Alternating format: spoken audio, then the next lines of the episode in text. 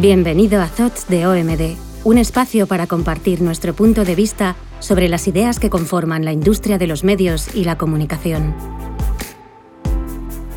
Buenos días, soy Noelia Fernández, brand lead de OMD. Dentro de nuestra sección de los mejores libros sobre innovación y marketing, hoy os hablaremos de Eating the Big Fish, con el que esperamos poder inspirar tu próxima gran idea. ¿De qué trata el libro? Algo tan sencillo y complejo como realmente es, ¿puede el pez pequeño hacerse visible frente al grande? En la actualidad, si damos un paseo por el centro de las principales ciudades del mundo, encontraremos un paisaje similar en todas ellas, miles de carteles y anuncios de las empresas más importantes del planeta. Esto puede resultar bastante aburrido o incluso molesto para el consumidor, pero es aún más decepcionante e incómodo para las nuevas empresas que quieren competir con las grandes multinacionales. La lectura de Eating the Big Fish, escrito por Adam Morgan, nos ayuda a ser más permeables y realistas ante esta situación, aportándonos soluciones reales ante cuestiones capitales como ¿es fácil crear una identidad fuerte para su marca? ¿Existen ventajas que puedan tener una marca pequeña sobre las marcas establecidas en el mercado? ¿Y cómo una compañía pequeña o insignificante puede convertirse en algo de moda? Las marcas desafiantes son cruciales para mantener un mercado abierto, dinámico, creativo, saludable y competitivo. El hecho de que existan marcas medianas y pequeñas ayuda a proporcionar alternativas interesantísimas para los consumidores. Independientemente de su tamaño, cualquier marca puede tener éxito, siempre y cuando utilice con criterio ciertos principios clave y use estrategias de marketing útiles y apropiadas. A continuación, os hablaremos de las principales ideas que se abordan en Eating the Big Fish. Idea número 1. Los líderes son la fuerza mayor, pero las marcas emergentes pueden plantear un desafío. ¿Quién no ha competido en el colegio por sacar las mejores notas o ser el que ha tenido que medirse en alguna ocasión con un compañero que le llevara ventaja? En el mundo de las empresas esto sucede constantemente. Las empresas pequeñas miden sus fuerzas con las más poderosas. Estos son los líderes de marca. Los líderes siempre se llevan la mayor parte del pastel, con retornos de inversiones muy elevados.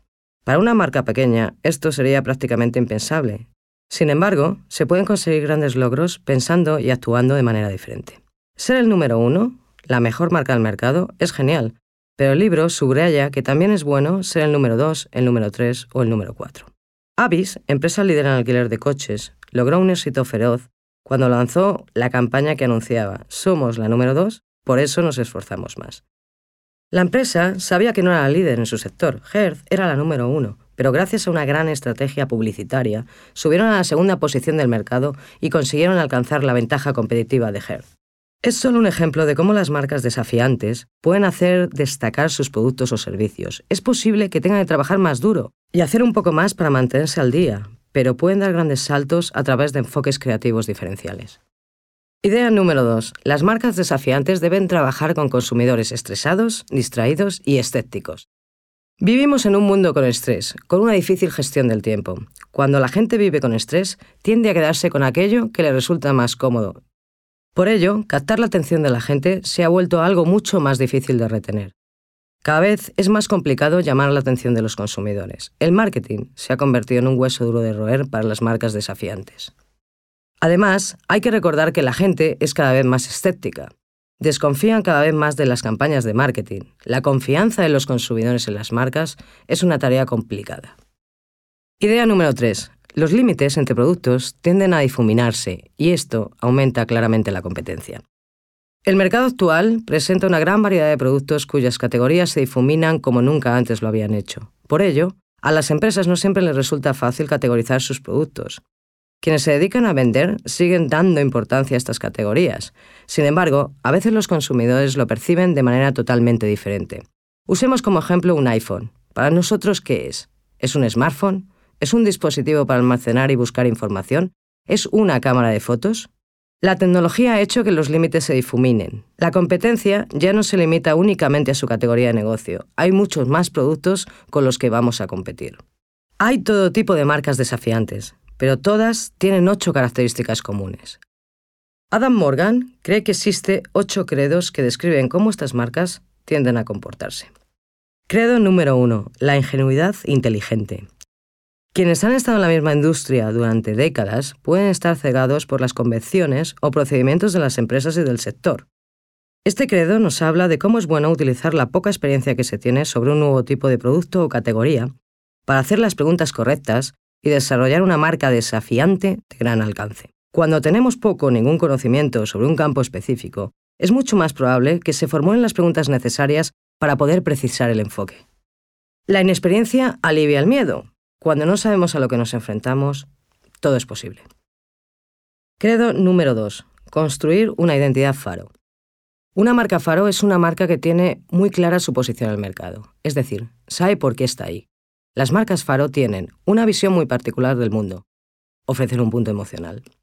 Proyectan con intensidad lo que son en todo lo que hacen. Se basan en la relevancia, es imposible no darse cuenta de que están ahí. Están construidas sobre roca, su identidad se basa en un concepto indiscutible. Cuando una marca tiene una identidad faro, empuja a los consumidores a abrazar los valores de su marca. La marca de zapatos Camper construyó una poderosa identidad de marca al ser capaz de transmitir su extrema aversión por el ritmo frenético del mundo. Capturaron a la perfección esta perspectiva en su eslogan Camina, no corras. Su idea del slow life se convirtió en el valor que sus consumidores adoptaron. Credo número 3. Tomar el liderazgo de pensamiento de una categoría. Hay dos tipos de líderes de marca en una categoría. Uno es el líder de mercado, el jugador más grande, la marca que todo el mundo conoce. El otro es el líder del pensamiento, la marca en la categoría de la que todo el mundo habla y que recibe más atención, que toma impulso y entra en la cultura popular. Credo número 4. Crear símbolos de reevaluación. Este credo es esencial para romper los hábitos de consumo. La mayoría de la gente no cambia de opinión sobre las marcas.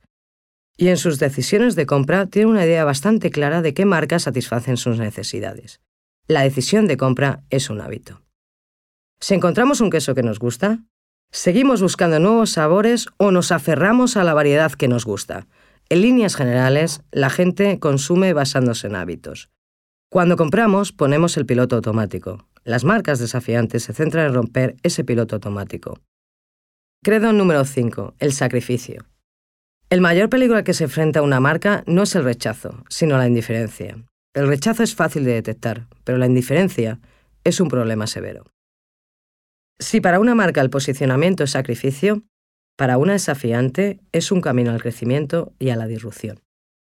Credo número 6. El compromiso en exceso. Una marca desafiante crea valor a través del compromiso. Ese compromiso permite interactuar con los clientes a través de lo emocional y lo funcional. La marca de vodka 42 Below se propuso ser una bebida de referencia en la noche en Nueva York. Una noche en la que cayó una nevada hicieron algo inusual.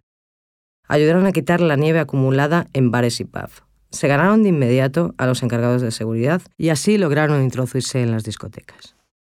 Credo número 7. Usar la comunicación y la publicidad para entrar en la cultura. La mayoría de las marcas líderes son reacias al cambio. Esto forma parte de una cultura cómoda. A una marca desafiante le toca crear disrupción, romper con lo establecido. En este sentido, la creatividad y las herramientas de comunicación juegan un papel muy importante a la hora de transmitir las ventajas competitivas frente a las marcas principales. Las marcas desafiantes crean la sensación de descubrir algo valioso, transmiten entusiasmo por el producto, logran impresionar al público captan no solo la atención de la audiencia, también su imaginación. La gente quiere sus productos porque se identifica con ellos. Además, las marcas desafiantes crean un sello tan creativo que se convierte en una especie de huella dactilar para la marca. Credo número 8. Centrarse en las ideas, no en los consumidores. A la hora de transmitir estas ideas disruptivas, no podemos olvidar que son más importantes las ideas que los mensajes. Esas ideas deben de ser coherentes y accesibles. No hay nada mejor que usar nuevas plataformas para llegar a la gente de una manera innovadora, cercana y adaptada a sus consumos naturales. Esto ha sido todo por hoy. Este podcast ha sido ofrecido por Thoughts de OMD. Gracias por escucharnos y no olvides suscribirte.